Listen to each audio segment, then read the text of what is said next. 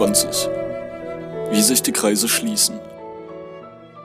In meinem Bauch kribbelt so etwas wie Fernweh, als ich mir meinen verknitterten Mund-Nasenschutz über das Gesicht stülpte und den Bus Richtung Nordosten bestieg. Ziel Marinsk. Ich hatte Kimarova schon seit vielen Wochen nicht mehr verlassen. Es tat gut, sich in der regengrauen Herrgottsfrühe in die Polstersitze fallen zu lassen und sich auf den Weg zu machen irgendwohin. Denn die Uni hatte ja nun aufs Neue ihre Tore geschlossen sechs Wochen Vollquarantäne. Darüber hinaus waren mehrere meiner Professoren an Corona erkrankt. Mein Stundenplan, anfangs noch üppig aufgestellt, war Woche für Woche zusammengeschrumpft, mittlerweile geradezu eingegangen. Von anfänglich 26 Wochenstunden waren sechs übrig geblieben, allesamt über Zoom und alle an einem Donnerstag. Ich hatte also stets sechs Tage Wochenende. Es würde sich zeigen, was sich mit dieser schieren Masse an Freizeit anfangen ließ. Ich hatte wieder verstärkt Deutsch Nachhilfe geben wollen. An Nachfrage mangelte es nicht, nur dass mir alle Leute schrieben, persönliche Treffen seien zu unsicher, die Zeiten einfach nicht gemacht dafür. Und diesen Leuten sagte ich dann ab, denn per WhatsApp Videochat Nachhilfe geben stellte ich mir öde vor. Nur gut, dass mich wenigstens eine Mutter anrief. Der Sohn habe bald eine mündliche Kontrollarbeit in Deutsch, weil die Schule dicht sei, über Zoom. Die Sache sei die, dass die Lehrerin unheimlich streng sei, völlig unsinnige Ansprüche stelle und dass ihr Sohn ein so kluger wie reifer Geist er auch sei, sich völlig außerstande sähe, diese Arbeit zu bestehen. Dass es vielleicht am Sohn selber lag, blendete sie aus, wollte mich engagieren, dass ich mich während der Kontrollarbeit in den Hintergrund stellen und die Antworten heimlich vorsagen sollte. Ich sagte zu, denn das klang lustig. Mit Gallia zusammen hatte ich mich als freiwilliger Helfer bei einem Kampfkunstfestival in der Stadt beworben, welches auf die kommenden Wochenenden verteilt stattfinden würde. Einlass bei den Courage-Kämpfern, Garderobenbetreuung bei den Judo- und Karategrößen der Region, Aufsicht beim samstäglichen Taekwondo. Ich konnte mir vorstellen, dass das unterhaltsam werden würde, Zeit dafür hatte ich ja allemal. Und die Zeit, die mir noch blieb, wollte ich optimal nutzen. Denn das war eine weitere eher unerfreuliche Neuigkeit gewesen. Ich kümmerte mich ja schon seit einer Weile um die Verlängerung meines Visums bis Ende Januar und war mir eigentlich schon recht sicher gewesen, damit erfolgreich zu sein, denn bisher hatte ich noch jede gewünschte Extrawurst irgendwie durchgesetzt bekommen. Doch nicht dieses Mal. Frau Smirnova teilte mir mit aufrichtigem Bedauern mit, dass man da in normaleren Zeiten sicher etwas drehen könnte. Aber nicht dieses Mal.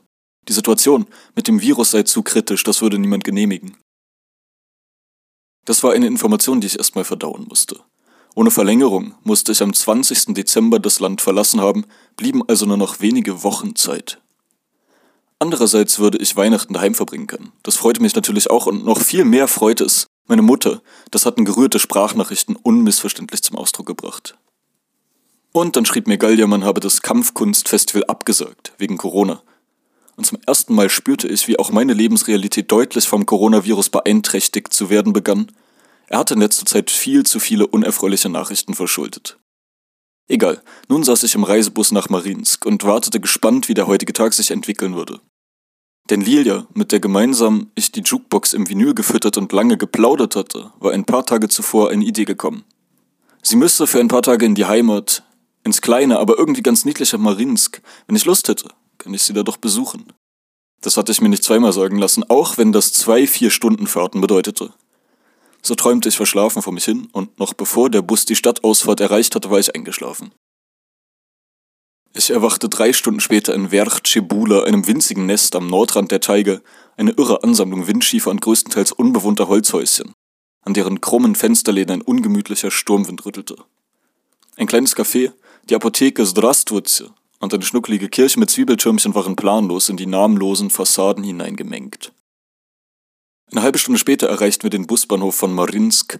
Die Stadt war tatsächlich beschaulich, 30.000 Einwohner laut Wikipedia, durch die Scheiben des rangierenden Busses konnte ich schon Lilia ausmachen, die sich mit einem blauen, dicken Wollmantel vor dem eisigen Wind und den Schneeschauern schützte, die winkende Hand steckte in einem Pelzhandschuh. Wir begrüßten uns und kauften uns einen Becher Kaffee, den wir auf einem Hinterhof tranken, weil sie gerne eine rauchen wollte und sagte, die Stadt sei zu klein, als dass sie hier auf offener Straße mit Kippe im Mund rumstehen könne. Die Chancen zu groß, dass jemand erkenne. Naja, herzlich willkommen in Marinsk, das ist meine Heimatstadt und offen gestanden freue ich mich sehr darüber, dass mich mal jemand hier besucht. Ich bin hier zur Schule gegangen. Früher hatte ich hier viele Freunde, aber der Großteil ist weggezogen. Aber was soll man hier sonst tun? Es gibt rein gar nichts zu tun in dieser Stadt. Mein Einwand, die Stadt mache doch einen ganz putzigen und beschaulichen Eindruck, wischte sie rasch beiseite. Und schließlich hatten wir ausgetrunken und sie begann mit der Stadtführung.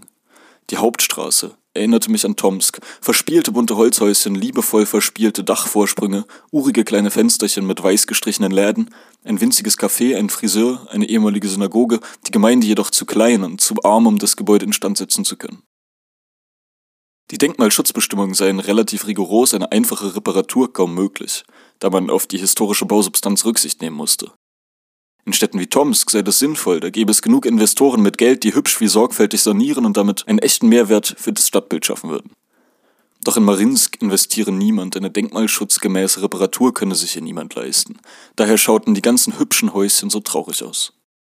Der Schnee umtobte uns, nur wenige Leute auf der Straße, wir holten uns den nächsten Kaffee, um uns zuerst im Geschäft, dann mit dem Getränk selber aufwärmen zu können. Sie erzählte mir, dass sie das irgendwie faszinierend fände, meine Entscheidung hierher nach Sibirien zu kommen, auch weil sie das so gut nachvollziehen könne. Weißt du, mich hält es nie besonders lange an einem Ort. Ich bin hier aufgewachsen und zur Schule gegangen. Dann habe ich zwei Jahre in Toms gelebt, zuerst im Studentenwohnheim mit drei Freundinnen zusammen. War eine tolle Zeit übrigens. Aber dann gingen sie alle, ich bekam neue Mitbewohner und zog selber aus. Mietete einen Haufen Wohnungen an. Nie hielt es mich irgendwo für länger.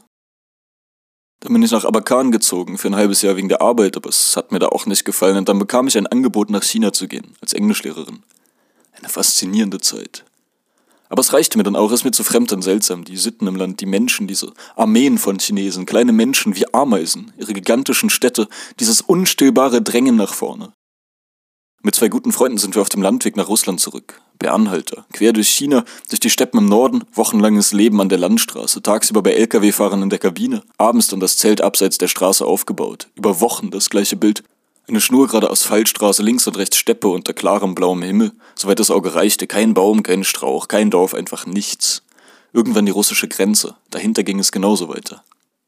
Dann 4000 Kilometer durch Russland. Ebenfalls bei Anhalte, Sie schätze diese Art zu reisen nicht nur, dass man da die spannendsten Bekanntschaften mache. Es sei gar eine Art Psychotherapie, wenn man einen eher verschlossenen Charakter habe.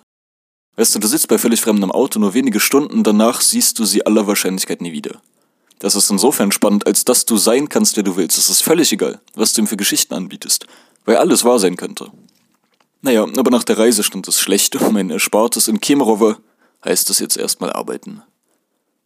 Aber weißt du was? sagte sie und grinste. Ich glaube, es könnte eine lustige Zeit werden. Wir kamen an einem Imbiss vorbei. Sie kaufte einen Döner zum Mitnehmen und kündigte an, jetzt ihre Mutter zu besuchen. Sie arbeitete als Friseurin und würde sich freuen, wenn wir ihr Essen brächten. Wir könnten uns dort etwas aufwärmen.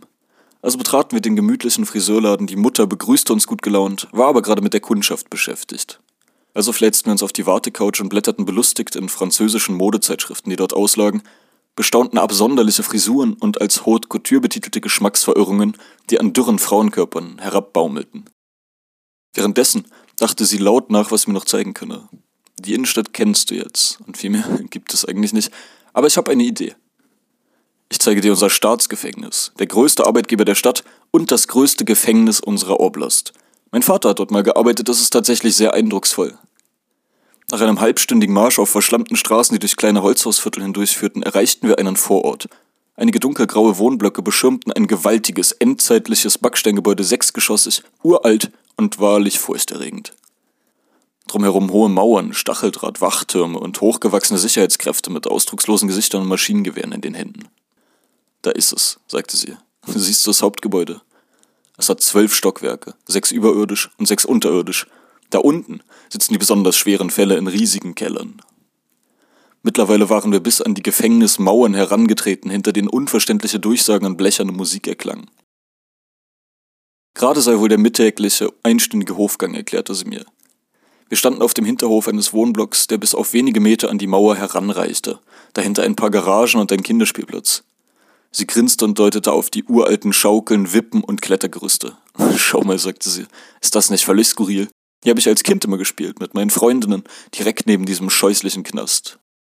Denn hier in dem Block wohnte meine Oma, im fünften Stock mit bester Sicht auf den Innenhof. Manchmal, wenn mir langweilig war, stellte ich mich als Kind auf den Balkon, glotzte in den Hof runter, wie die Gefangenen da ihre kleine Hofrunde drehten und dann schließend wieder nach drinnen gescheucht wurden. Und manchmal blickte einer der Männer auf, starrte verwundert, hob dann lächelnd die Hand zum Gruß. Ich winkte stets zurück, hatte das Gefühl, ihnen damit eine wirklich große Freude zu machen.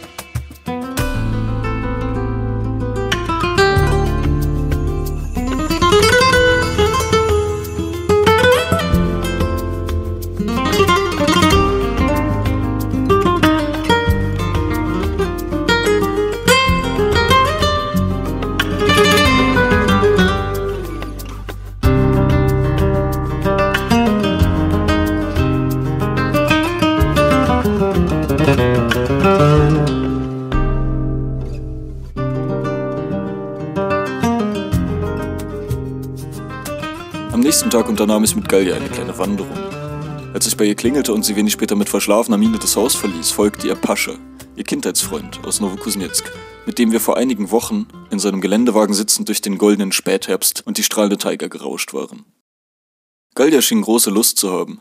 Es hatte wie er meistens die Route vorbereitet, nur Pascha machte einen missmutig gelaunten Eindruck, wie weit, wie lang, so kalt und so weiter.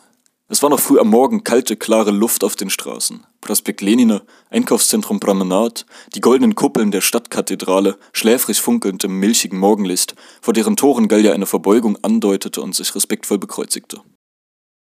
Am Ende der Straße gingen die riesenhaften blassrosa Neubauten in einen winzigen Holzhaussektor über, der Asphalt endete kleine Hütten neben der Straße, aus rußigen Schornsteinen quoll Rauch, Viele Häuschen standen zum Verkauf, einige Klafter geschlagenen Birkenholzes in verwilderten Gärtchen. Überall Hunde, die unser Kommen ankündigten, und Pascha, der sich zunehmend Sorgen machte um die neuen Sneakers an seinen Füßen, brandneu, strahlend weiß und augenscheinlich sehr teuer. Als Gallia ihn anblaffte, er solle sich mal nicht so anstellen, gab er zurück, sie mache sich ja gar keine Vorstellung davon, was er da ausgegeben hätte. Darauf verschwand er in einem kleinen Geschäft, kaufte sich Kippen, ich wartete mit Gallia draußen, da zischte ein Taxi vorbei. Der Fahrer winkte aus dem Fenster und hupte. Sie schaute verdutzt. Wer ist denn das? fragte sie. Ich lachte. Hatte ich doch den Taxifahrer im Fenster ausmachen können, der mich vor einigen Tagen gefahren und mich als den Deutschen erkannt hatte. Soweit so gut. Die Häuschen wurden verlassener, die Straße endete in einer Sackgasse an einem rostigen Gefängnistor, doch ein Trampelpfad wand sich an der stacheldrahtbewehrten Backsteinmauer entlang. Den Vororten schloss sich ein SNT an, eine Art russische Kleingartenkolonie und zu dieser späten Jahreszeit schon ziemlich entvölkert, weil es kaum Infrastruktur gab und die Leute nur im Sommer hier lebten. Nur einige wenige blieben in der kalten Jahreszeit, verschanzten sich in den bunten kleinen Häuschen hinter von Eisblumen bemalten Fensterchen. Hier zerfaserte sich das Straßennetz in ein eigenartig faszinierendes und schier endloses Labyrinth aus kleinen und größeren Sträßchen, verbunden mit einer Unzahl kleiner Trampelpfade und Abkürzungen, die sich zwischen den wirr angeordneten Grundstücken hindurchfanden. Wir schlugen uns tiefer und tiefer in die kleinen Gartenanlagen hinein, duckten uns unter wuchernden Sträuchern hindurch, umrundeten einen kleinen Wasserturm, dann ein winziger Pfad zwischen zwei hohen morschen Holzzäunen entlang. So schmal, dass wir seitwärts weitergehen mussten. Gallia war ganz begeistert, nur Pascha war wieder am Schimpfen und Gallia blieb plötzlich stehen, hielt ihm die Schlüssel hin, dann soll er halt nach Hause gehen. Der Pfad wurde matschig, reichte schließlich an ein kleines Flüsschen heran. Alte und verrottete Holzkisten standen Kopf, bildeten ein kleines Brückchen und wackeligen Schrittes stiegen wir hinüber. Ich mochte es, hier spazieren zu gehen. Dieses wirre Labyrinth aus verwinkelten Trampelpfaden, kleinen Flüssen und Seen, unbewohnten Holzhäusern, dem steten, körperlosen Geplärr von Stimmen, die immer weit entfernt und unerreichbar zu sein schienen. Und dann begann es zu schneien. Dicke Flocken trieben in so großer Zahl um uns her, dass sie in nur wenigen Minuten alles bedeckt hatten. Dächlein, Sträucher, Mäntel und Mützen. Scharf rechts, hinter dem umgestürzten Zaun eines völlig verwahrlosten Grundstückes unter einem Schwarzbeerenstrauch hindurch, steil bergab, ein kleiner Junge tauchte wie aus dem Nichts vor uns auf, bewegte sich plärrend und langsam auf seinem Laufrad fort. Ich sagte den beiden noch etwa eine Stunde, dann würden wir an der Hauptstraße rauskommen. Also weiter und weiter. Ich kannte den Weg, war hier schon einige Male gewesen, immer zu Fuß. Im Sommer war ich zwar immer Rad gefahren, aber dieses Viertel war der einzige Ort, das ich zu Fuß aufgesucht hatte. Hier ließ es sich nicht radeln. Rechts nun ein paar schöne neu sanierte Blockhäuser, links ein großer stiller See, an den Ufern schon leicht angefroren. Wieder ein kleiner Pfad nach links zwischen zwei Grundstücken entlang, dies war der einzige Weg zur Hauptstraße, und dann plötzlich eine unerwartete Überraschung. Der Pfad endete, vor uns eine große Matschfläche, usbekische Bauarbeiter, zwei Bagger wühlten im Dreck. Ups, sagte ich. Als ich hier das letzte Mal war, gab's die Baustelle noch nicht. Das ist schlecht. Ist der einzige Weg zur Hauptstraße zwischen den Seen lang. Pascha seufzte, rief sowas wie, na, dann wollen wir mal und machte die ersten Schritte, ich hinterdrein. Am Anfang ging es irgendwie ganz gut, doch dann wurde der Matsch weich und schlammig. Die Vorhut Pascha sank hinein. Er schrak, und als er seine Sneakers aus dem Modder herauszog, waren diese mit schwarzem Dreck überzogen, nicht ein Quäntchen weiß war noch erkennbar. Er fluchte, ich unterdrückte ein Lachen Gallia nicht, sie lachte schallend, denn sie hatte uns zunächst einmal zusehen wollen, wie wir uns durchs Matschfeld bewegten, bevor sie selber nachkam. Nun bat sie einen der Usbeken um Hilfe. Der kam herbei, hakte sie unter, ebnete ihr mit der Schaufel einigermaßen trittsichere Felder, auf denen sie das Schlammfeld recht glimpflich überwand. Zurück an der Straße stampften wir auf dem Asphalt umher. Der zähe Dreck hatte sich regelrecht angeleimt, ließ sich nur unter großer Kraftanstrengung abstreifen. Wir waren erschöpft von der Tour. Unser Bus kam, schweigsam ging es nach Hause und die beiden stiegen nach einer Weile aus, um Richtung Zentrum umzusteigen. Später erzählte mir Galja Kichern von Pascha, seinen vergeblichen Versuchen, seine Schuhe wieder sauber zu bekommen. In ihrer Wohnung hatte sie ihm das untersagen müssen, die Rohre seien eh schon so verstopft, wenn er in ihrer Wanne die Schuhe gespült hätte, wäre endgültig nichts mehr abgeflossen. So hat er den Rest des Tages in den vor Dreck starrenden Schuhen umherlaufen müssen und die Blicke kaum ertragen, die ihm verwundert amüsierte Passanten stetig zuwarfen.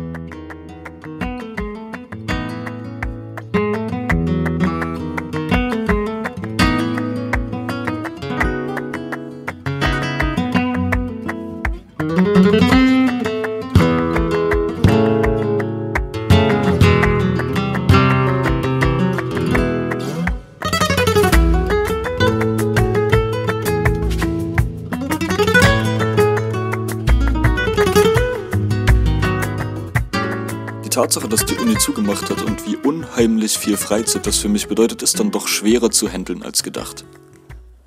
Ich versuche mich möglichst jeden Tag zu verabreden. Meistens klappt das auch. Abendliches Vinyl, Spaziergänge, gemeinsam kochen und dennoch. Viele sind mit der Uni um einiges mehr beschäftigt als ich oder arbeiten, haben erst ab dem späten Nachmittag Zeit. Mir bleibt dann die sich täglich wiederholende Aufgabe, mir eine Beschäftigung zu suchen. Die vielen freien Stunden rumzubekommen, bis ich jemanden treffe oder irgendwo hingehe. Und hier bemerke ich zum ersten Mal die Nachteile der eigenen Wohnung. Ich bin es Zeit meines Lebens gewöhnt gewesen, mich permanent mit anderen Menschen zu umgeben. Im Kreise der Familie, bis ich 13 war, danach aufs Internat, wo ich 24-7 Gesellschaft hatte. Meine knappen drei Jahre in Greifswald in einer hochaktiven WG, in der die Leute ein- und ausgingen, wo man in Gesellschaft aß, sich immer jemand für das Morgenkippchen fand, für Unternehmungen, Rad- oder Kneipentouren, Spaziergänge, doch nun sitze ich auf dem Boulevard der Bauarbeiter. Mein Umgang mit Menschen tagsüber, der ja bislang durch die Uni sichergestellt worden war, ist weggebrochen. So wache ich morgens auf, vor mir die Frage, was nun bis zur spätnachmittäglichen Verabredung anzustellen sei. Eigentlich habe ich immer von mir geglaubt, mich gut mit mir selbst beschäftigen zu können, doch nun merke ich, dass mich die wenige verbleibende Zeit in Russland unter Druck zu setzen scheint. Ich habe keine Lust, Vokabeln zu lernen, mich mit einer Tasse Kaffee aufs Sofa zu fläzen und zu lesen. Selbst zu diesen Zeilen, die ich in diesem Moment lese, muss ich mich geradezu zwingen, denn ich bin vom Verlangen getrieben, etwas zu erleben, meine letzten Wochen geradezu auszuquetschen, alles aus ihnen herauszuholen. Auch das, sollte man meinen, ist mir nie schwer gefallen. So konnte ich mich doch wirklich immer für Wanderungen, Ausflüge, lange Spaziergänge, Erkundungstouren und kleine selbstgeplante Abenteuer begeistern, gerne auch allein. Doch mittlerweile ist mir diese Stadt nicht mehr fremd, die Motivation für lange Spaziergänge alleine fehlt. Ich möchte einfach nur unter Leuten sein. Doch an dieser Stelle trifft mein Torschlusspanik-bedingter Erlebnisdrang auf träge Stadtbewohner unter dem Einfluss des müdemachenden kurztagigen Wintereinbruchs und des einsetzenden Prüfungsstress. Kurzum, es liegt also auf der Hand, ins Wohnheim zurückzukehren, mit Ilja zusammenzuziehen, meine Rückkehr ins Wohnheim bald umzusetzen, einfach für dieses wertvolle Gefühl, permanent unter Menschen zu sein. Leider steht dieses Vorhaben unter keinem guten Stern, denn wie immer geht ein solches eigentlich unkompliziertes Vorhaben hier in Russland mit ungezählten nervenaufreibenden Formalitäten einher. Das machte man unmissverständlich klar, als ich mit Ilja das Studentenbüro in der Uni aufsuchte. Zuerst sei eine medizinische Untersuchung vonnöten. Ich müsse meine Lunge auf Tuberkulose und mein Blut auf Hepatitis A, B und C untersuchen lassen. Anschließend müsse ich mein Vorhaben mit Frau Jakimova absprechen. Diese würde dann einen Termin mit der örtlichen Ausländerbehörde vereinbaren. Ich würde ihm einen Pass geben. Die Sekretärin würde einen Schwall endloser Dokumente ausfüllen und wenn alles glatt ging, könne man dann in den nächsten Wochen meinen Wohnsitz behördlich ummelden und ins Studentenwohnheim Nummer 3 zurückverlegen. Da musste man natürlich zweifeln, ob dieser ganze Aufwand noch lohnte, blieben mir doch ohnehin nur noch vier Wochen. Bis auf weiteres besah ich also die paar wenigen Verpflichtungen, die die Woche über anfielen, verteilte sie gleichmäßig auf die freie Zeit und zog sie in die Länge. So begannen meine Tage mit Aufräumen und Abwaschen. Das hatte den angenehmen Effekt, dass mein Zimmer stets tadellos anzusehen war. Einmal pro Woche wusch ich die Wäsche. Und im Grunde war das alles, was ich an Verpflichtungen hatte. Heute kam hinzu, dass ich meinen Laptop mit der kaputten Festplatte zum Spezialisten bringen wollte, damit dieser die Daten wiederherstellte. Für vielbeschäftigte Menschen wäre das eine Sache von maximal eineinhalb Stunden gewesen. Mit dem Bus hin, schnell alles absprechen, wieder zurück. Ich zog es auf mehr als vier Stunden. Mit dem Bus dorthin, gemütlich nach dem Haus suchen, Musik in den Ohren, Laptop abgeben, bezahlen, einen Supermarktkaffee to go und Kippchen dazu, dann zu Fuß Richtung Wohnung zurück, auf dem Weg auf einer Bank ausruhen mit einem weiteren Kaffee. Seit ich kein Fahrrad mehr hatte, bestritt ich einen Großteil der Wege zu Fuß. Ich wollte nicht mehr ziellos umherlaufen, aber wenn ich ein Ziel hatte, empfand ich es als angenehm zu Fuß dorthin zu schlendern, das kostete so schön viel Zeit. Ohnehin hatte ich in diesen Tagen ein paar Anschaffungen zu machen. Kaufte ein gebrauchtes Schachspiel in der Südstadt, weil Ilja mir das Schachspielen beibringen wollte. Andern Tags latschte ich zur Bäckerei, um endlich mein Gehalt abzuholen. Dort traf ich Mufarid, ein Tajike und ehemaliger Arbeitskollege aus guten alten Bäckereizeiten. Plauderte mit ihm und rauchte. Er lud mich zu sich ins Wohnheim ein, wollte mich auf Tadschikisch bekochen. Dann kam plötzlich Behrsot hinzu, ebenfalls Tadschike, den ich noch aus Wohnheimzeiten kannte. Er hatte oben am achten Stock mit unzähligen seinesgleichen gelebt. Handschlag, Julius, lange ist's ja her, und er zog sich eine teigverklebte und zerknitterte Kippe aus der Arschtasche, steckte sie sich an, und ich freute mich wie immer, dass ich, wo ich auch ging, auf Bekannte traf. Die Kreise schlossen sich. Freundes- und Bekanntenkreise begannen sich stellenweise zu überlappen, Freunde von Freunden kannten andere Freunde und so weiter. Die beiden verschwanden schließlich nach drinnen zur Arbeit. Ich setzte meinen Spaziergang fort an den östlichen Stadtrand, um dort eine Thermoskanne zu kaufen. Denn der erste Schneefall hatte für mich die Glühweinsaison eingeläutet.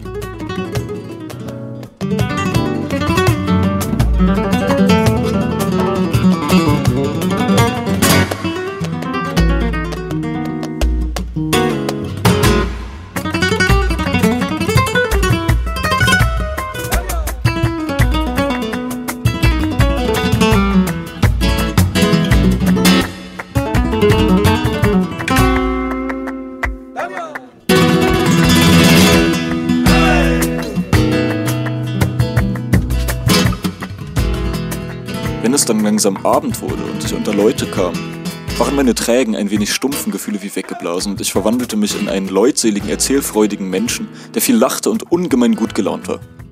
So heute auch wieder mit Gallier. Wir waren ein Weilchen spazieren gewesen, am frühen Abend hatte ich mich Richtung Vinyl aufgemacht. War ja Freitag. Am Eingang entrichtete ich wie stets die 100 Rubel Eintritt, wie jeder das tun musste, wenn er noch kein Clubmitglied war. Wir setzten uns hin, Ilja war auch da, Ivan, der Russlanddeutsche, Marina, viele bekannte Gesichter. Wir setzten uns mit schäumenden Bierkrügen dazu und verlebten einen sehr heiteren, völlig klassischen Vinylabend. Irgendwann stieß der Nachbartisch dazu, ein Lkw-Fahrer und ein Bauarbeiter, mit denen ich mich lange unterhielt. Letzterer war gerade von der Saisonarbeit aus China zurückgekehrt. Vier Monate arbeiten in Harbin, das müsse man begießen. Endlich von den irren Chinesen weg. Verrücktes Volk. Wie die Ameisen. Roboter. Nur am Arbeiten, Arbeiten, Arbeiten, Arbeiten. Und er schenkte Samagon in die Gläser.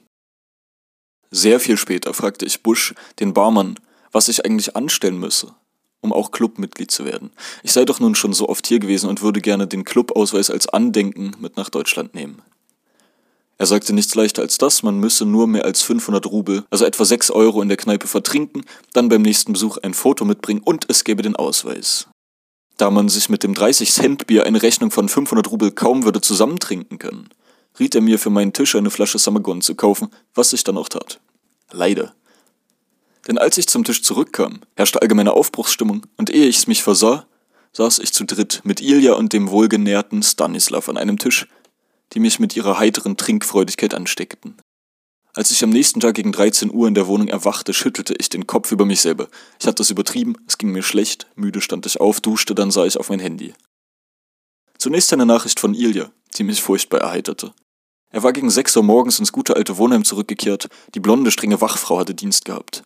Er hatte die Tür geöffnet, fix durchs Drehkreuz ins Bett huschen wollen. Stopp, rief sie streng, sofort stehen bleiben. Du hast doch getrunken, oder nicht? Nein, sagte er bestimmt. Sie klopfte müde mit dem Kugelschreiber auf das Regelwerk. Punkt 17, schon vergessen, Rückkehr in alkoholisiertem Zustand strikt untersagt. Ich habe nichts getrunken, antwortete er. Ach so, hast du also nicht? Hinsetzen. Ich rufe jetzt die Polizei. Man wird dich ins Krankenhaus bringen und eine umfangreiche medizinische Untersuchung durchführen. Vielleicht hast du ja nicht nur getrunken, sondern auch Drogen genommen. Weiß man's denn? Und wenn wir feststellen, dass du mich anlügst, wirst du zwangsläufig deinen Studienplatz verlieren. Okay, okay, ist ja gut, ja, ich habe ein bisschen was getrunken, sagte er dann erschrocken. Na also. Los, geh mir aus den Augen. Das wird eine Abmahnung zur Folge haben. Du bekommst das im Laufe der nächsten Tage schriftlich, wann deine Anhörung sein wird. Du weißt, dass du bei deiner dritten Verwarnung exmatrikuliert wirst. Und du hast bereits eine Verwarnung aus dem Vorjahr. Ich lachte schallend, als ich mir die Sprachnachricht anhörte. Dieses Wohnheim war einfach ein ganz und gar verrückter Ort und mir tat Ilja leid, dem das Schicksal in letzter Zeit nicht gut mitzuspielen schien. Erst steckte man ihm wahllos Tadschiken ins Zimmer, dann drohte ihm die Exmatrikulation wegen zu schlechter Unileistung und nun vielleicht sogar wegen Verstoß gegen Wohnheimregeln. Bei der nächsten Nachricht, die von Dennis stammte, verging mir das Lachen. Julius, ich habe schlechte Nachrichten für dich. Das war schon mal kein gutes Zeichen, dachte ich beklommen, entsperrte das Handy, um den Rest der Mitteilung auch noch lesen zu können. Man habe mich auf die schwarze Liste gesetzt, hieß es. Beim Verlassen des Vinyls um sechs Uhr morgens schien ich russische Lieder gesungen zu haben. Und als langjähriger Chorsänger mit kräftiger Stimme weiß ich, dass meine Stimme, wenn ich es denn will, faktisch meilenweit zu hören ist. Das wäre ja weiter nicht schlimm gewesen.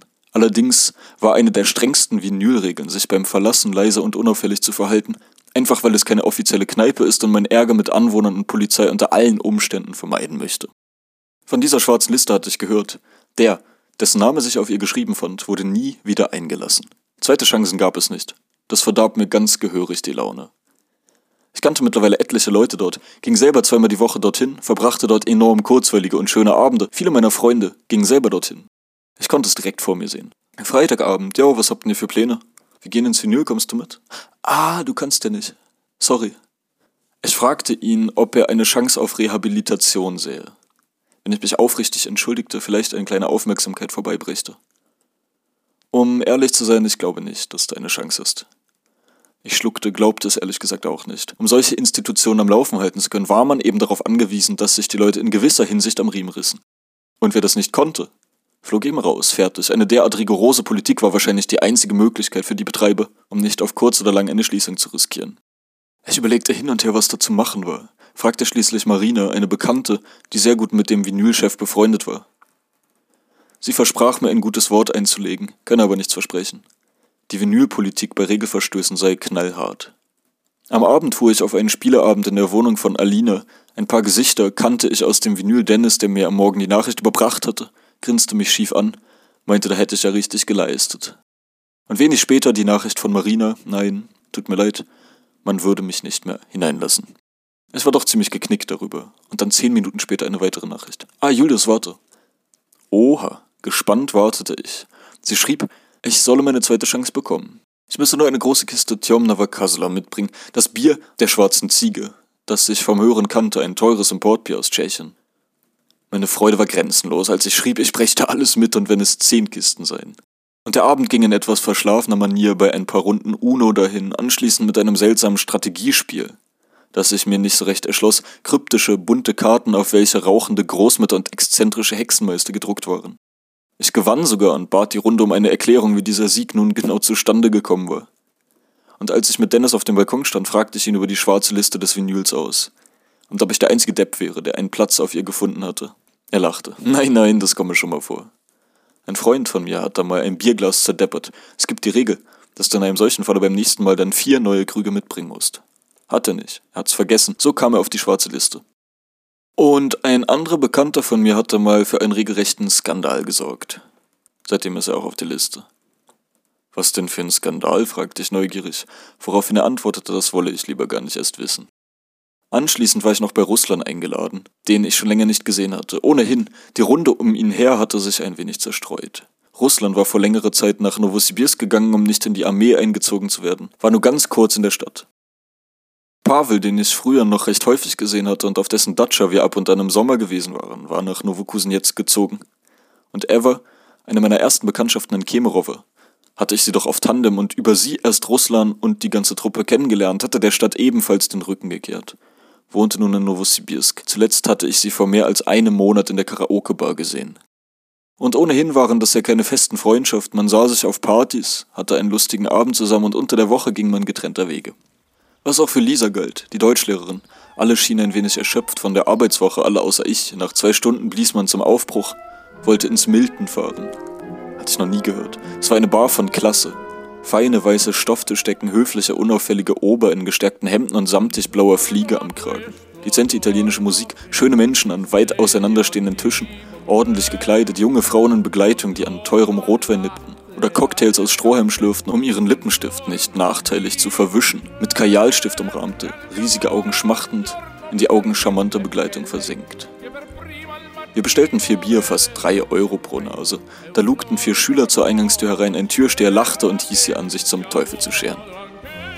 Ich fand die Atmosphäre, um ehrlich zu sein, steif und langweilig, merkte, wie ich müde wurde und als die anderen sich ihr zweites Bier bestellten, verkündete ich, mir ein Taxi nach Hause zu rufen.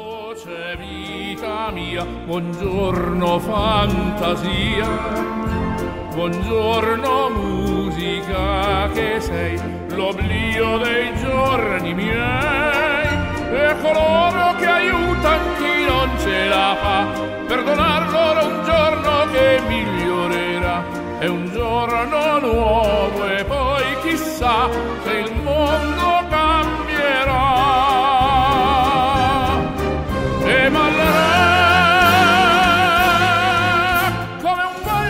Der Sonntag verregnet und öde, also wusch ich Wäsche, räumte auf, kehrte den Boden, telefonierte in die Heimat. Telefontage nannte ich das, wenn einen keine zehn Pferde vor die Tür kriegen würden.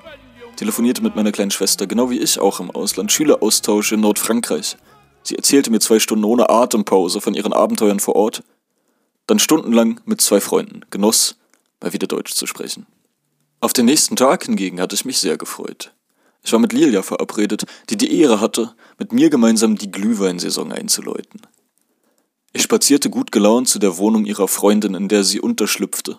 Erstaunt feststellend, dass ich diese Gegend kaum kannte. Ein schickes Neubauviertel am Fluss, nicht weit vom Zentrum, hohe Blocks, doch keine runtergekommenen Plattenbauten, sondern frisch verputzte, bunte, 15-stöckige Navastrojki.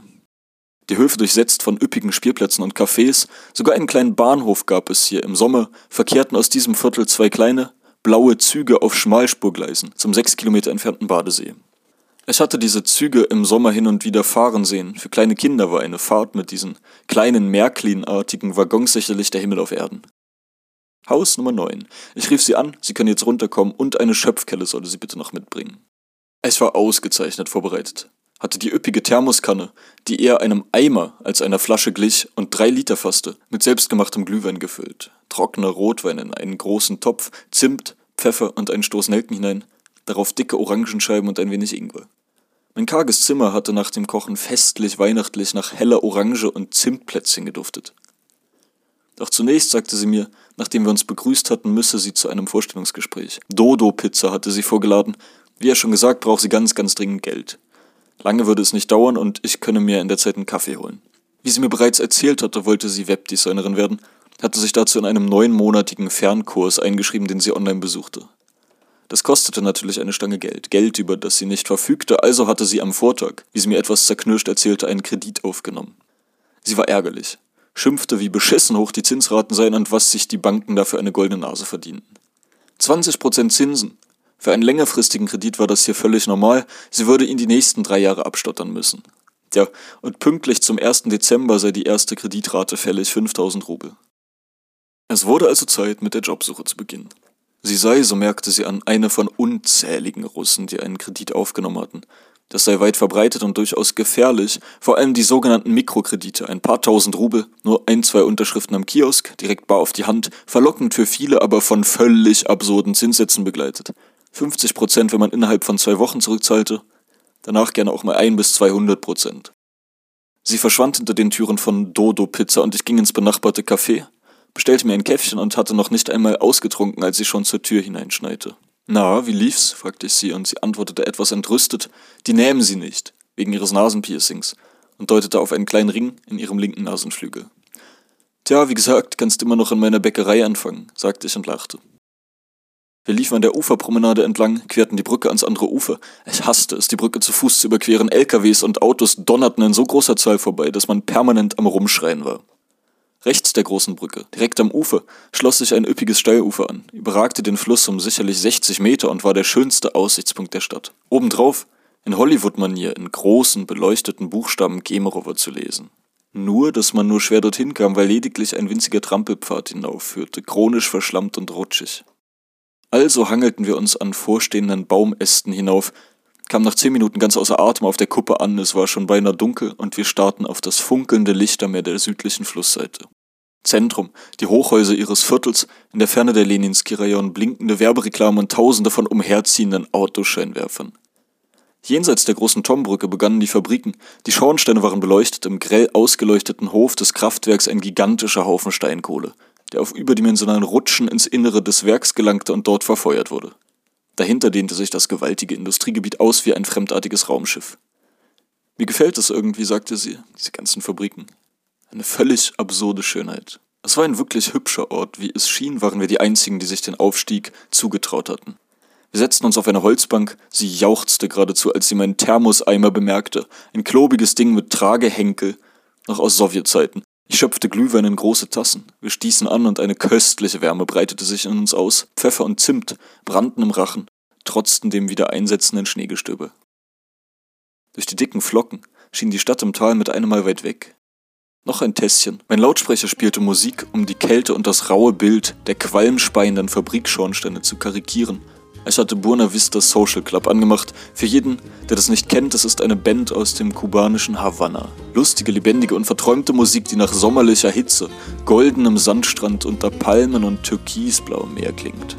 Diese Musik auf diesem windigen Berg im Schneegestöber zu hören, war so derart unpassend und deplatziert, dass wir uns ganz köstlich amüsierten und zu tanzen begannen.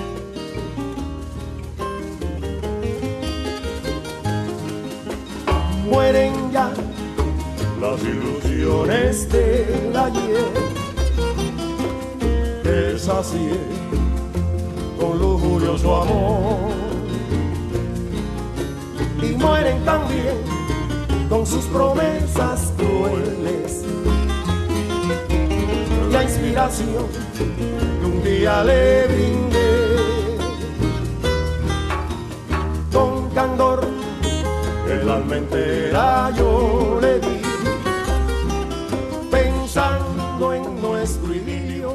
Es war noch gar nicht spät. Als wir aufbrechen mussten, Lilia sagte, sie müsse leider um 20 Uhr bei der Arbeitsstelle ihrer Freundin sein, bei der sie wohne, denn es gäbe nur einen Wohnungsschlüssel und den habe tagsüber immer sie. Also kraxelten wir den Hang wieder hinunter. Ich hatte noch keine Lust, den angebrochenen Abend zu beenden, rief Ilja an, ob er Lust hätte, mit ins Vinyl zu gehen. Ohnehin wollte ich ja dort das Bier für meine Rehabilitierung vorbeibringen und dies möglichst zeitnah. Er willigte ein, also rief ich ein Taxi zu Lilias Wohnung, programmierte Zwischenstopps bei Katharinas Arbeit und Ilias Wohnheim ein. Eine Stunde später waren wir am Vinyl. Ilja und ich trugen vier fette Plastiktüten in den Händen, gefüllt mit dem Bier des dunklen Esels. Man öffnete die Tür und ich gab reumütig die Tüten ab, entschuldigte mich. Busch, der Barmann, saß wie immer hinter seiner quadratischen Durchreiche und grinste schief. Du weißt schon, dass wir Corona haben und jede Bar abends zumachen muss. Auch wir. Gesungen wird nur hier drin, nicht auf der Straße. Ne, schwamm drüber. Hast ein Foto mitgebracht? Da mach ich dir direkt deinen Ausweis fertig. Jemand tippte mir auf die Schulter. Hallo, sagte jemand. Ach, wir kennen uns aus der Bäckerei. Und tatsächlich, ich erkannte Alexei, meinen Nachtschichtkollegen, wieder. Wirklich keinen Vinylbesuch, ohne irgendwelche Bekannten zu treffen. Und es ging an diesem Abend munter so weiter. Ich erzählte Ilja von meinem Abend mit Lilia Glühwein. Was sei denn das? fragte er. Glintwein. Das habe er ja noch nie gehört. Ob wir das nicht mal probieren wollten. Also verließen wir das Vinyl, liefen zu einem kleinen Geschäft in der Nähe, das rund um die Uhr offen hatte, kauften ein wenig Rotwein. Vor der Ladentür saßen wir auf der Bank und erwarteten unser Taxi, als uns der nächste Bekannte über den Weg lief. Anton, Stammgast des Vinyls, der sich sogleich zu uns setzte. Er habe heute seinen Tochtertag gehabt. Die Mutter und er schon seit langem getrennt, daher sähe sie nur einmal die Woche. Er zeigte uns Fotos der zehnjährigen Nadjeshta und ein paar Selfies mit ihr, gemeinsam mit dem stolzen Vater. Und da kam das Taxi. Ilja und ich setzten uns auf die Rückbank. Da streckte der Fahrer mir die Hand hin und drehte sich grinsend um. Ach, lange nicht gesehen, sagte er. Ich erkannte ihn sofort. Er war mein Wohnheim-Flursprecher gewesen, der immer so flammende Reden zum Ordnung halten geschwungen hatte. Wegen Corona habe man ja ohnehin viel Zeit, da sei er Taxifahrer geworden. Ihm schien es großen Spaß zu machen. Er brauste in hohem Tempo die nächtlichen Straßen entlang, und als wir an einer roten Ampel hielten und aus dem neben uns zum Stehen gekommenen Wagen laute Musik dröhnte, kurbelte er das Fenster runter, fragte die junge Fahrerin durchs offene Fenster, wie das Lied heiße. Sie plauderten kurz und ungezwungen, dann schaltete die Ampel auf grün und das kleine Gespräch war beendet. Und als wir uns dann noch einen Döner holen wollten, erkannten wir Merat, der im benachbarten Wohnheimzimmer gewohnt und mich gelegentlich wegen zu lauter Musik ermahnt hatte. Er reichte uns die Hand, grüßte, ach, na lange nicht gesehen. Kemerow war wirklich ein Dorf.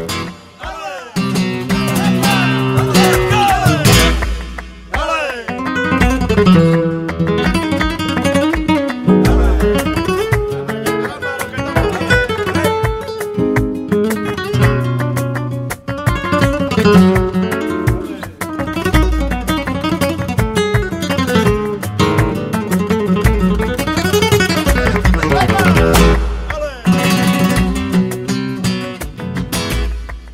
war bei Gallia zu Besuch, bei der Tatarin, mit der in den letzten Wochen eine angenehme Freundschaft herangereift war. Wir saßen in ihrer kleinen Küche. Sie hatte quarkgefüllte Plunderstückchen auf den Tisch gestellt und brühte uns zwei Tassen Tee auf. Ich erzählte ihr, das klänge vielleicht komisch, aber im Grunde sei ich verwundert, dass sie und Vika aus dem fünften Studienjahr die einzigen Deutschstudenten waren, mit denen ich Kontakt hatte. Gut, wegen Corona hatte man natürlich kaum die Gelegenheit, sich im Kurs kennenzulernen, aber immerhin wisse ja jeder, dass zurzeit ein Deutscher in die Stadt gekommen sei. Ich glaube, sagte ich ihr, wenn ich in Greifswald einen russischen Austauschstudenten im Kurs sitzen hätte, ich würde ihn direkt fragen, ob er nicht Lust hätte, etwas zu unternehmen, etwas Sprache zu üben, weil davon ja doch beide Seiten sehr profitieren. Und sie sei die einzige gewesen, die sich in der gesamten Zeit bei mir gemeldet habe. Tja, weißt du, warf sie ein. Das läuft doch eigentlich immer so. Theoretisch würden die Leute natürlich gern, aber dann sind sie entweder zu bequem, zu zurückhaltend oder machen sich Sorgen, dass du vielleicht überhaupt keine Lust auf derartige Treffen hättest. Ach übrigens, es fällt mir gerade ein, ich habe meine Mutter mal gefragt, ob der Fabrikbesuch klappt. Sie meint, sie habe es versucht, aber aus der Verwaltung habe es geheißen, sei ganz und gar ausgeschlossen.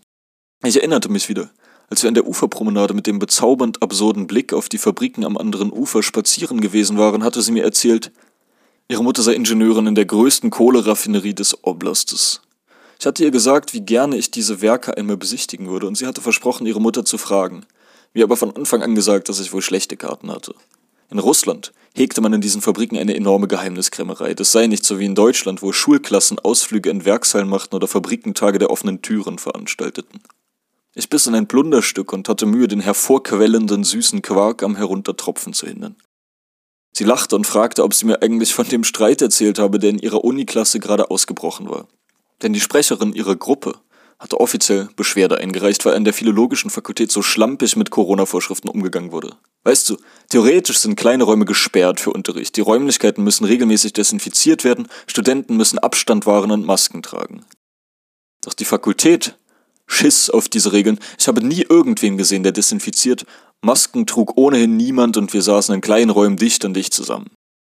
Mir ist das jetzt nicht allzu wichtig, doch eine Studentin, die bei ihren Großeltern wohnt, hat sich beschwert, dass man so fahrlässig mit den Vorschriften umgeht. Sie wolle nicht dran schuld sein, wenn ihre beinahe 80-jährige Oma ins Grab oder eine völlig überlastete Intensivstation verbracht werden müsse.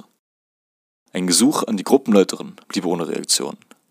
Ein Brief an Frau Kim, die Leiterin der Fakultät, blieb ohne Reaktion. Also wandte man sich an die Leitung der Universität. Und einen Tag später rauschte Frau Kim in unseren Unterricht, brüllte das arme Mädchen aus vollem Halse an, ob sie denn kein Zusammengehörigkeitsgefühl kenne, was falsch laufe in ihrem dümmlichen Hirn. Das war gelinde gesagt eine Unverschämtheit. Das arme Mädchen brach irgendwann in Tränen aus, sie brüllte und brüllte, drohte mit Sanktionen. Du kennst Frau Kim ja auch. Das ist bei ihr ein Disziplinargespräch. Ja, ich kannte diese merkwürdige Frau. Diese unselige Geschichte, dass sie böswillig verhindert hatte, einen Studenten nach Los Angeles reisen zu lassen, hatte sich mir eingeprägt. Noch so eine Geschichte fuhr sie fort.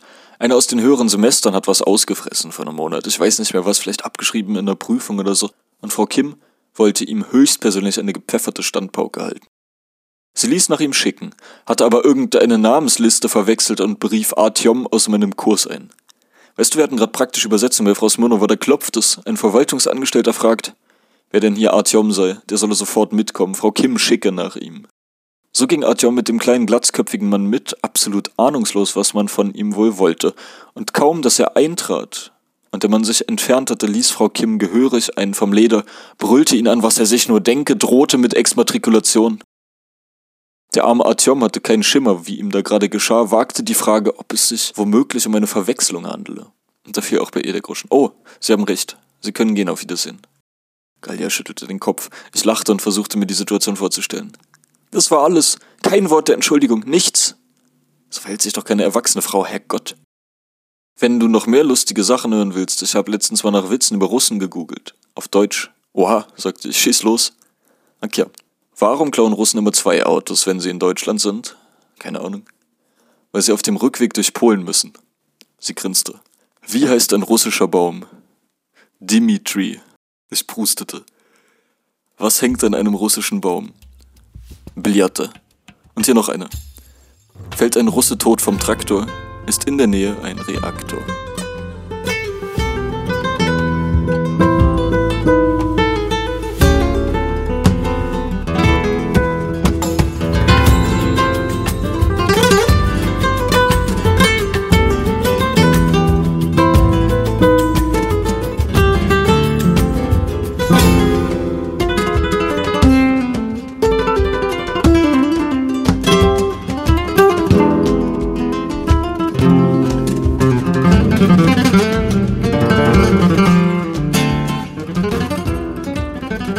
Es war Freitag. Das Wochenende hatte wieder begonnen. Nicht, dass das für mich auch nur den geringsten Unterschied gemacht hätte. Ich schrieb Lilia, ob sie Lust hätte, spazieren zu gehen. Ich hätte nachher noch Nachhilfe, das sei ganz bei ihr in der Nähe. Oh, ich komm heute nicht vor die Tür. So eine Scheiße, ich bin schon wieder krank, erzählte sie resigniert, aber komm vorbei, wenn du magst. Ich verließ meine Wohnung Treppe runter, dann im Erdgeschoss in den Flur, wo ich beinahe in einen Polizisten hineinrannte. Ich murmelte eine Entschuldigung. Ein großer Beamter, der ernst an einer Wohnungstür stand, zu seinen Füßen ein riesiger Blutfleck. Ich erschrak, ging den Flur entlang, bemerkte dann erst, dass alles voller Blut war. An den Wänden, auf dem ausgetretenen Laminat überall rote Kleckse und ekelerregende Blutflecke. Junge, Junge, was war denn schon wieder hier los? dachte ich und beeilte mich, vom Corpus Delicti zu verschwinden.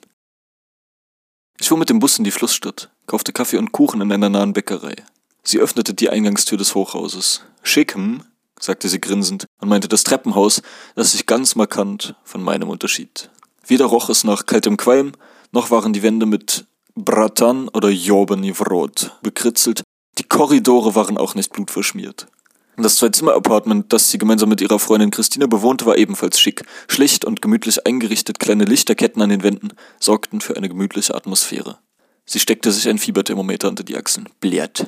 Trize David, 39 Grad. Dann bestaunte sie das mitgebrachte Gebäck. Ach, ujena pachnet. Verfickt gut röche das.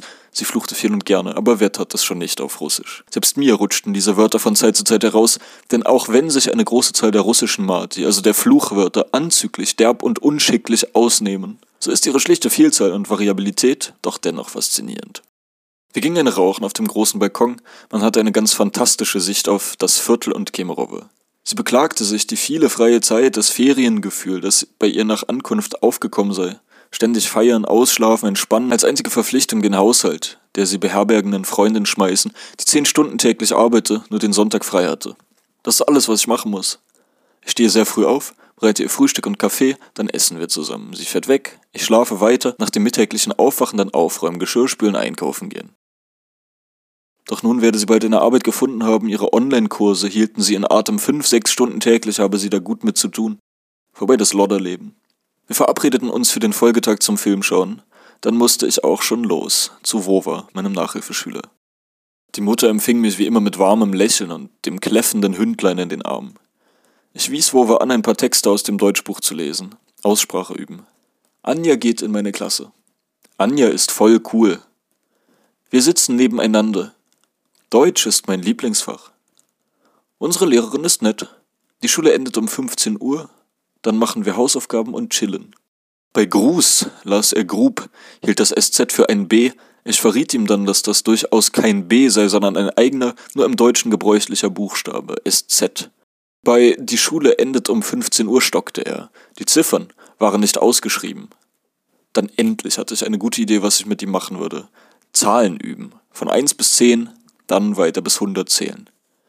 Es schien ihm eine zähe und nervenraubende Angelegenheit zu sein, auch wenn er das System recht schnell begriffen hatte. Als wir bei 40 angelangt waren, schlug er vor, wir könnten doch heute mal eher Schluss machen, dann wäre ich auch früher fertig. Ich grinste ihn an. Nee, nee, nee, mein Lieber. Wir haben noch eine Viertelstunde und die nutzen wir auch noch. Und so kamen wir fast bis zur Nummer 100. Der Abend wurde dann recht typisch für Freitag. Zunächst wollte ich Katja treffen, die mich eingeladen hatte, den Abend mit ihren Freunden zu verbringen, im Loft. Ich lief also dorthin, traf Ardisch auf dem Weg, der, so blöd das auch klingt, aufgrund seines dunklen südindischen Hauttons in der Dunkelheit kaum zu sehen war. Er quatschte ein paar Minuten in seiner gewohnt leutseligen Art, dann lief ich weiter Richtung Zentrum. Katja war wahnsinnig aufgedreht. Julius, priviert, rief sie aus, um mich sogleich ihrem Freundeskreis vorzustellen. In der Kneipe wurde geraucht. Das erstaunte mich, denn das war eigentlich streng verboten, aber Katja sagte, die Kneipe habe keine wirkliche Zulassung. Offiziell gäbe es sie gar nicht.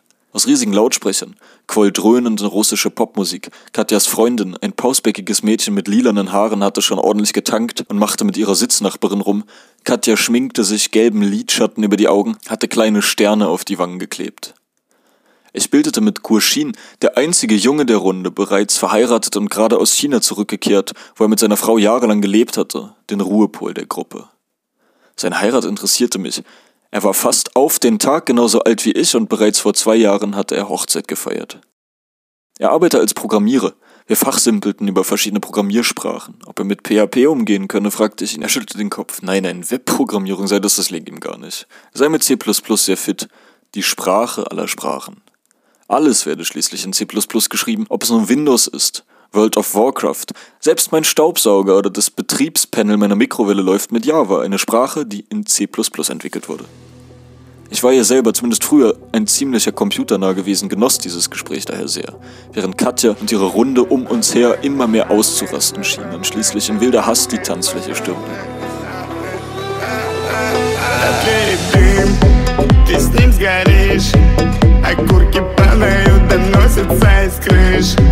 Я во дворах, со мной кенты. Ты не любовь моя, и я не твой малыш. Я не приду к тебе домой И мне плевать теперь по жизни холостой. Ты довела, сошла с ума И за моей спиной ты без другим спала Забирай все свои шмотки ging schon gegen elf, wollte auf dem Heimweg noch im Vinyl vorbeischauen. Stas hatte mich gefragt und ich hatte gemeint, auf ein Bierchen würde ich gerne rumkommen. Ich rief die Telefonnummer des Vinyls an, um eingelassen zu werden. Der zweite Wachmann lugte wenig später durch ein vergittertes Sichtfenster. Julius, mein Lieber, sagte er mit schiefem Lächeln, tut mir leid, aber du kommst hier nicht mehr rein. Und zack, war das Fenster wieder zu. Ich beschloss zu warten und tatsächlich ging nach zwei Minuten die Tür auf. Ah, sorry, wusste nicht, dass Bush dir eine zweite Chance gegeben hat. Glückwunsch.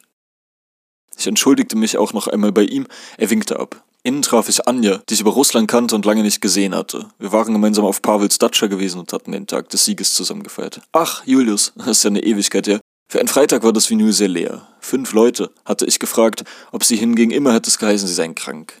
Die halbe Stadt schien krank zu sein. So setzte ich mich zu Stas. Er sah müde aus und war nicht sehr gesprächig. Aber da trat ein Pärchen in den Dreißigern zu uns an den Tisch. Können wir uns zu euch sitzen? fragten sie. Klar, gaben wir zurück und man setzte sich.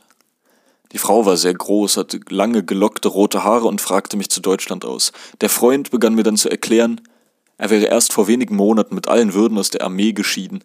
Sechs Jahre lang hatte er gedient, hatte in Syrien, Tschetschenien, im Donbass und auf der Krim gekämpft. Donetsk, ich sagte, das ist ein finsteres Loch. Ganz fürchterlich war das da. Alles so dunkel, grau, kaputt, arm, ständig musste ins Gefecht. Frontlinien verschieben sich jebat. Ich war froh, als ich da weg war. Ein Souvenir hab ich mitgebracht aus dem Frontkampf, sagte er, knöpfte sich das Hemd auf, entblößte zwei vernarbte Einschusswunden in der Magengegend. Die beiden holten sich ein neues Bier, gingen dann wieder vom Tisch weg und irgendwann stellten wir fest, dass sie gegangen sein mussten. So verschenkten wir die zwei vollen Biergläser an Gäste, waren längst in neuer Gesellschaft zwei etwas finstere Gestalten, tätowierte Oberarme, lange schwarze Bärte bis zur Brust, Naturführer, wie sie sagten. Sie organisierten Bootstouren in den Bergen, zeigten mir Fotos von Lagerfeuern am Ufer, Zeltlagern, einem geschossenen Reh, das ausgenommen wurde.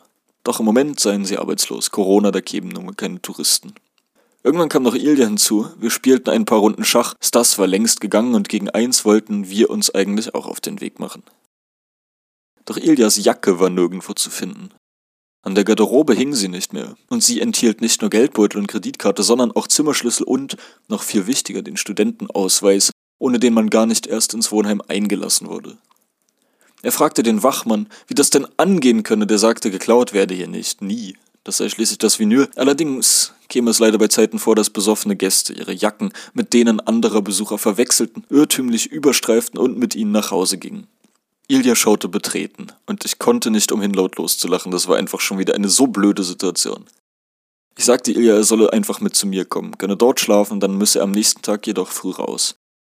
Ich war mit Gallia zum Kirchgang verabredet, wollte mir doch endlich mal einen orthodoxen Gottesdienst ansehen. Das Taxi ließ lange auf sich warten und Ilja, der nur in seinem dünnen Kapuzenpulli bei minus 5 Grad ohne Jacke im besinnlichen Schneetreiben stand, zitterte erbärmlich.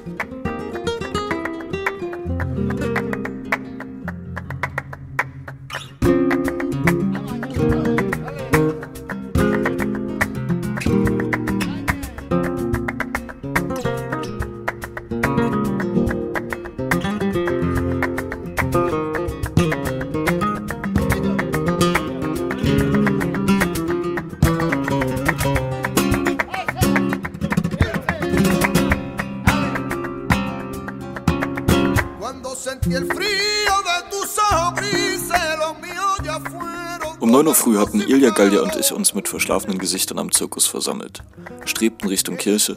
Ilja schritt schnellen Schrittes voraus und fror ganz furchtbar. Die Kirche war gewaltig, eine der größten Kirchen Sibiriens, reich verschlungene Backsteinmauern, von prächtigen, goldbekuppelten Türmen bewehrt.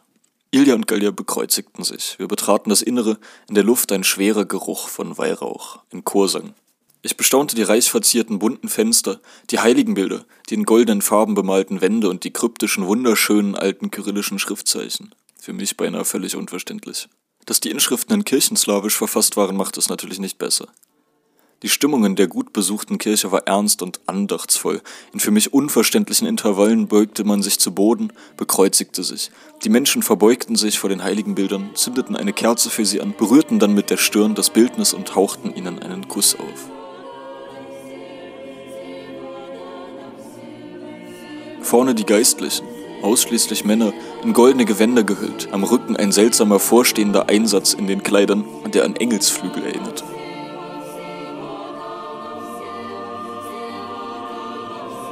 Dann schritt der Priester durch die Gemeinde, schüttelte ein rundes silbernes Gefäß. Weihrauch quoll in dicken Schwaden aus kleinen Ritzen hervor und man beugte und bekreuzigte sich in seine Richtung. Der Chor auf der Empore sang ganz hervorragend ab und zu erklang aus den Reihen der goldumwandeten Geistlichen eine hehre, schwere Liturgie.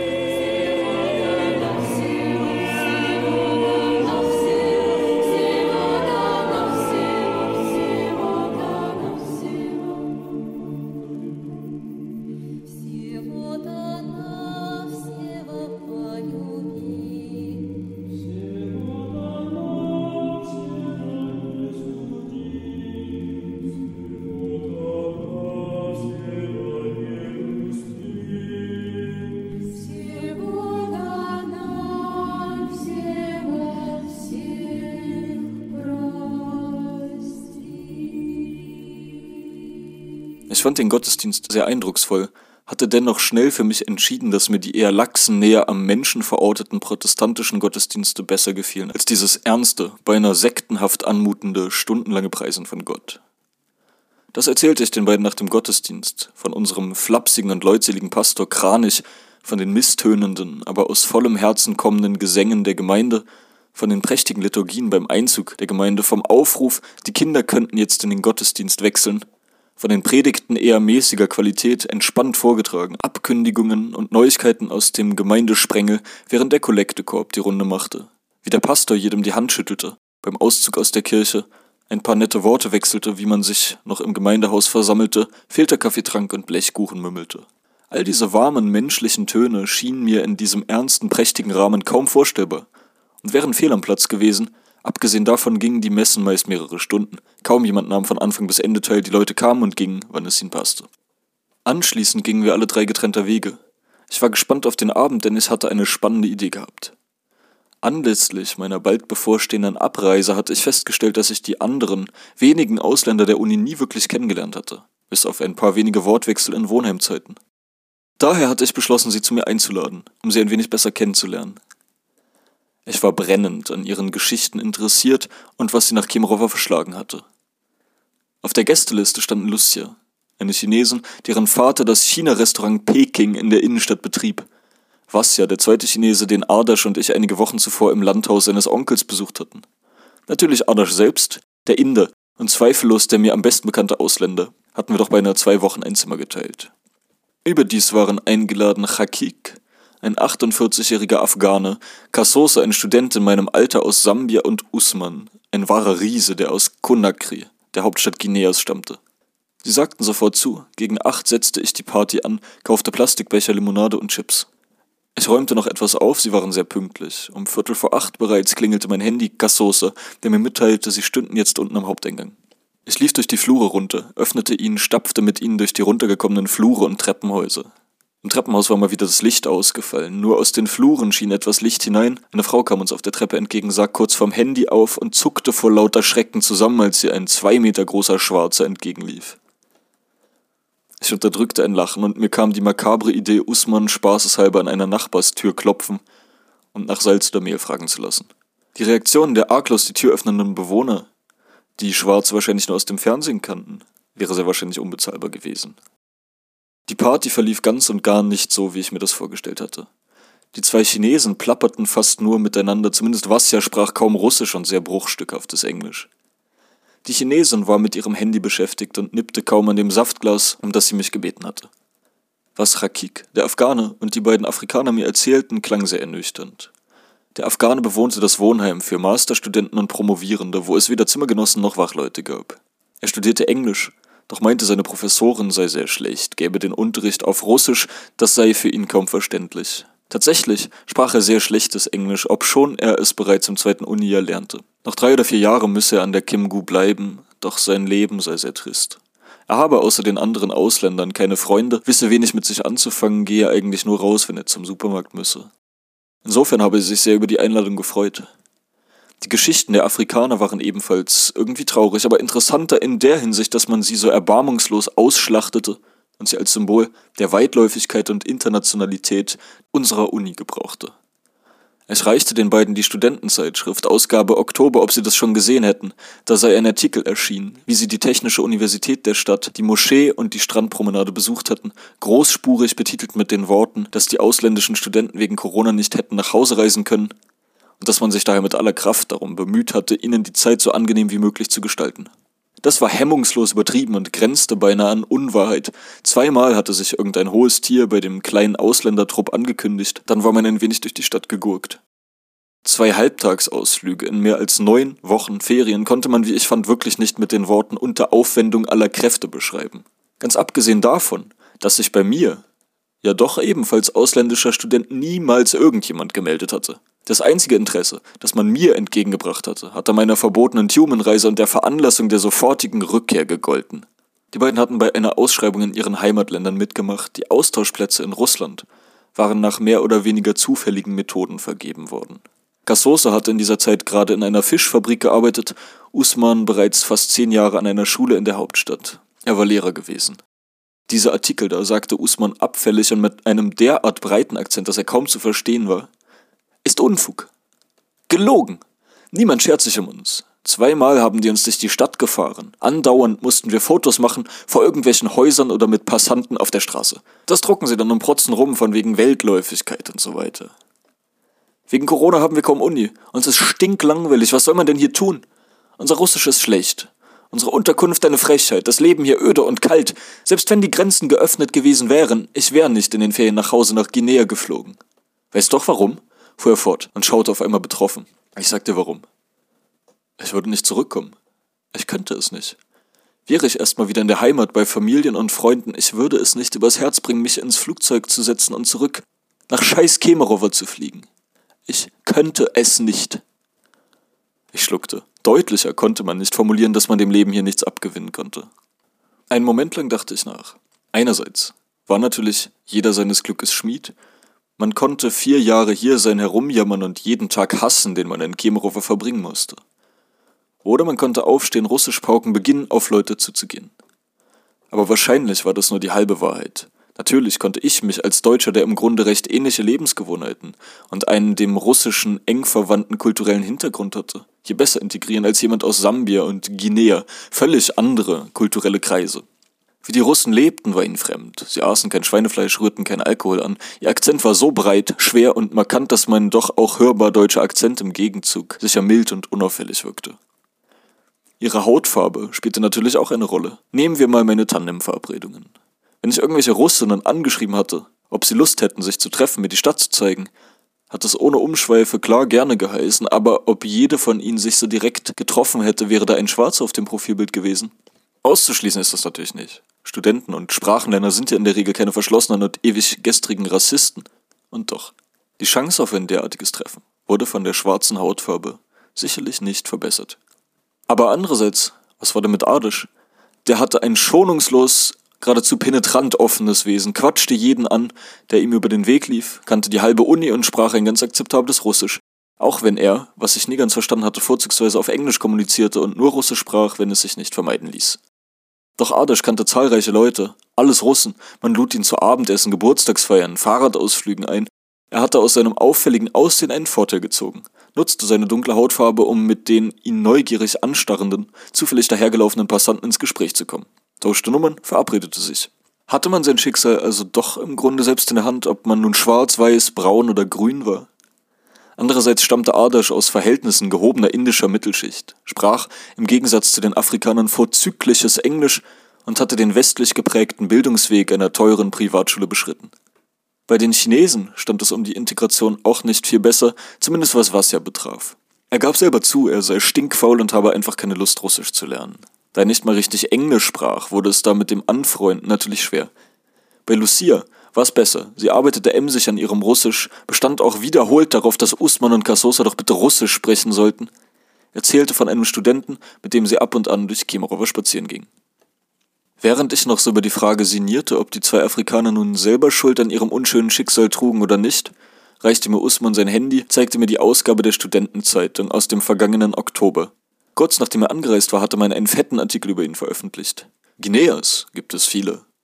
Aber nur einen Usman begann der Text, während auf dem afrikanischen Kontinent verteilt ein ganzer Haufen Guineas ansässig seien, von Äquatorialguinea bis hin zu Guinea-Bissau, eine Entwicklung, die übrigens den Portugiesen zu verdanken sei, die das westliche Afrika als erstes europäisches Volk angesteuert hatten, dort das Wort Guinea, was auf der regional verbreiteten Sprache Susu Frau bedeutet, als Bezeichnung der Region verwendeten. So gäbe es hier in Kemerovo nur einen einzigen Usman Kaba. Das sei doch etwas wahrhaft Besonderes. Er sei hergekommen, so gab er im Artikel an, weil in Kemerovo wahrscheinlich kaum andere Afrikaner leben. Also werde ich mich nicht in meinen Communities entspannen können, sondern werde aktiv auf Russen zugehen und dadurch die Sprache sehr schnell erlernen. Der Artikel war in gutmeinendem, väterlichem Ton verfasst, den ich zuweilen ein klein wenig unangebracht fand. So schrieb man beispielsweise Gutmütigkeit ist das Allerwichtigste. Jeder sollte sich dem anderen gegenüber gut und freundlich verhalten, sagt Usman Kabar mit kindischer Aufrichtigkeit. Er selbst ist ein charmanter und aufrichtiger Bursche, eine wahre Verkörperung der Freundlichkeit. Oder Usman hat noch nie in seinem Leben Schnee gesehen und erwartet ihn jetzt mit der Ungeduld eines kleinen Jungen. Oder interessanter Fakt aus Usmans Kultur, ein Guinea muss sich nicht zwangsläufig mit einer Guineerin verheiraten. Also Mädels, zieht euch warm an, ihr seid gewarnt. Und wusstet ihr übrigens, in Guinea hört man von der europäischen Tradition dem Mädchen beim Heiratsantrag einen Goldring zu überreichen. Doch man entschied, dass das nicht respektabel sei, und es bürgerte sich die Tradition ein, der Braut stattdessen, und das erratet ihr nie, ein Glas Cola zu überreichen. Ja, genau, Cola, die braune Sprudellimonade. Bequem, günstig. Also, liebe Leserinnen, seien Sie auf der Hut, wenn Usman Sie zu einer Cola einlädt. Und hören Sie auf Ihr Herz.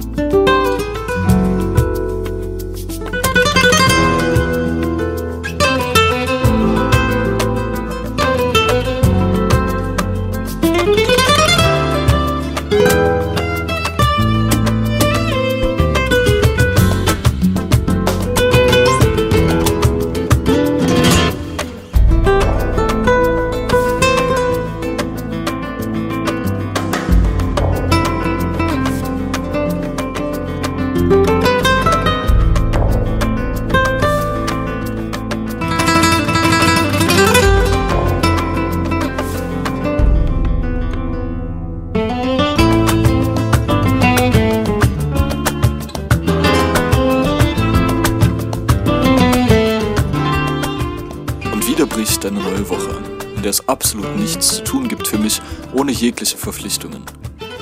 Ich beschließe noch einmal rauszukommen, zu verreisen, nach Novosibirsk zu fahren für einige Tage. Ich will die Stadt erkunden, in der ich noch nie gewesen bin. Da trifft es sich gut, dass Russland gerade dort bei seinen Eltern lebt und wir uns treffen werden. Dass Lilia dort ebenfalls für einige Tage weilt, dass mir bereits eine Menge Leute auf Tandem geschrieben haben, mit Vergnügen würden sie mir eine Stadtführung geben. All das erzählte ich Ilja mit lauter Stimme, um den Wind zu übertönen, der über die in schales Abendgrau getauchten Bergebenen rauscht. Déjà-vu, wie schon am vergangenen Dienstagabend sitze ich oben auf dem Berg, am Steilufer der nördlichen Flussseite, genau dort, wo ich mit Lilia sieben Tage zuvor gesessen hatte, mit einer vollen Thermosflasche dampfenden Glühweins. Ich schraube die Flasche auf. Ein intensiver Geruch nach Orangen und Zimt zieht uns in die Nase. Wir wärmen die tauben Hände an den warmen Tassen und die Wärme sickert in dankbaren Schauern in unsere Körper. was man nicht alles aus so einem scheußlichen, ungemütlich verregneten Dienstagabend rausholen konnte. Und es dauerte mehr als drei Stunden, bis die Kälte schließlich siegte, uns vertrieb und vom Berg verscheuchte, an dessen Fuße schon ein Taxi wartete, das uns ins Vinyl bringen wollte. Gute Nacht, Kemerowe.